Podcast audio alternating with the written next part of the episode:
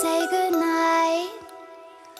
Text me when you get home safely.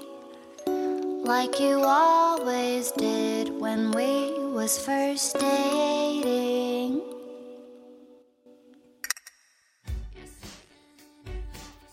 Hello, everybody. Welcome to Else with Sandy. 今天 Sandy 老师想跟大家聊一聊最近这个当红的网剧《太子妃升职记》。 那这个剧大家想必都听说过，因为最近实在是被它刷屏了。那很多槽点，网上的议论也纷纷。现在呢，它是一个炙手可热的话题，It's the center of the debate. Everybody is talking about it. Everybody is watching it or want to watch it. So it's quite a hit. 那《太子妃升职记》之所以这么吸引人，原因呢，就是 它的槽点太多了。它这个演员哈，几乎都穿着这个窗帘式的这种衣服，然后这些衣服呢，肯定是感觉是淘宝上的便宜货啊，几十块钱的那种衣服。它凭着超低的这个成本，最后赢得如此之高的收视率，可以说是 legendary 啊，传奇性的一个故事。那除此之外呢，呃，令人津津乐道的就是《太子妃升职记》开创了一个先河。我们以前看过一些穿越剧，比如《步步惊心》啊，就是穿越剧里比较成功的了啊，还有其他的一些穿越剧，但是从来没有穿越之后你会变性别啊，变成另外一个人，right？So that is quite fascinating，非常神奇，非常吸引人。我们用一个词叫 fascinating。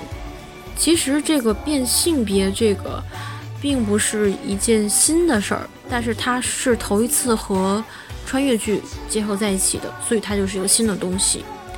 那在二零零六年的时候，好莱坞有部电影啊，在呃美国热映的这样的一个青春偶像剧，就叫做《女男变错身》，It's a boy girl thing，推荐大家可以去看一下。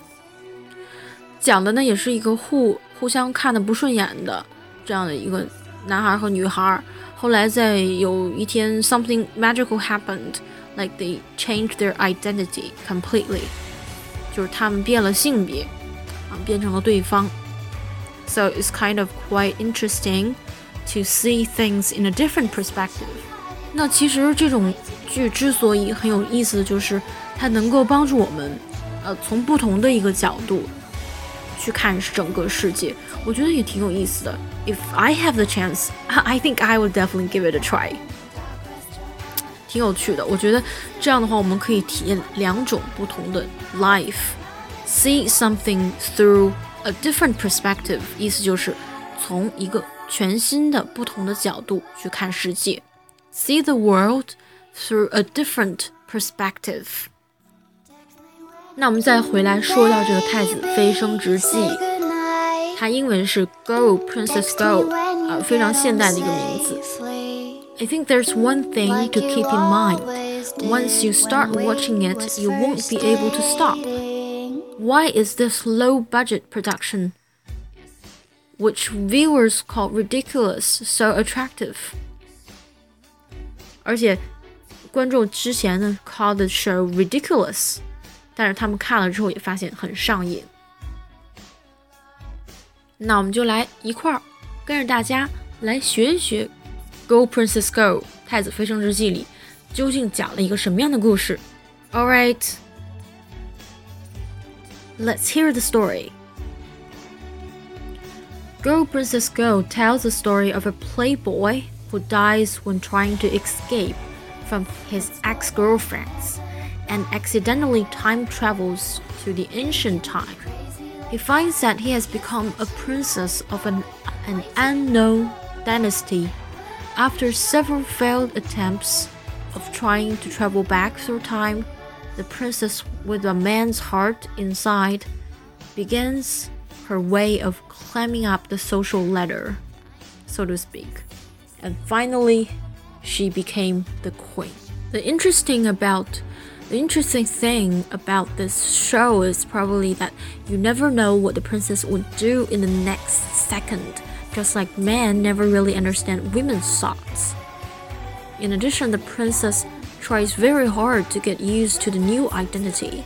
but keeps making mistakes.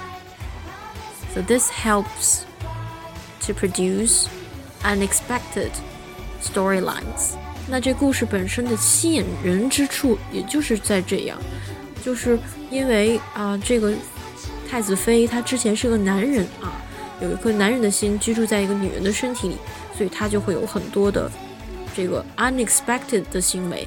由于这个互相男女之间，我们说这个男人来自火星，女人来自金星，我们总是有一些沟通上的误差和误解和方式的不一样啊。所以这也导致了剧情的跌宕起伏，所以就很有意思。还有这个穿越的笑料呢，是来自这个现代和古代之间的一些冲突。所以呢，与其他的剧不一样，这个《太子妃升职记》呢，主要就是以娱乐大众为主，所以里边呢会有一些很多有趣的情节。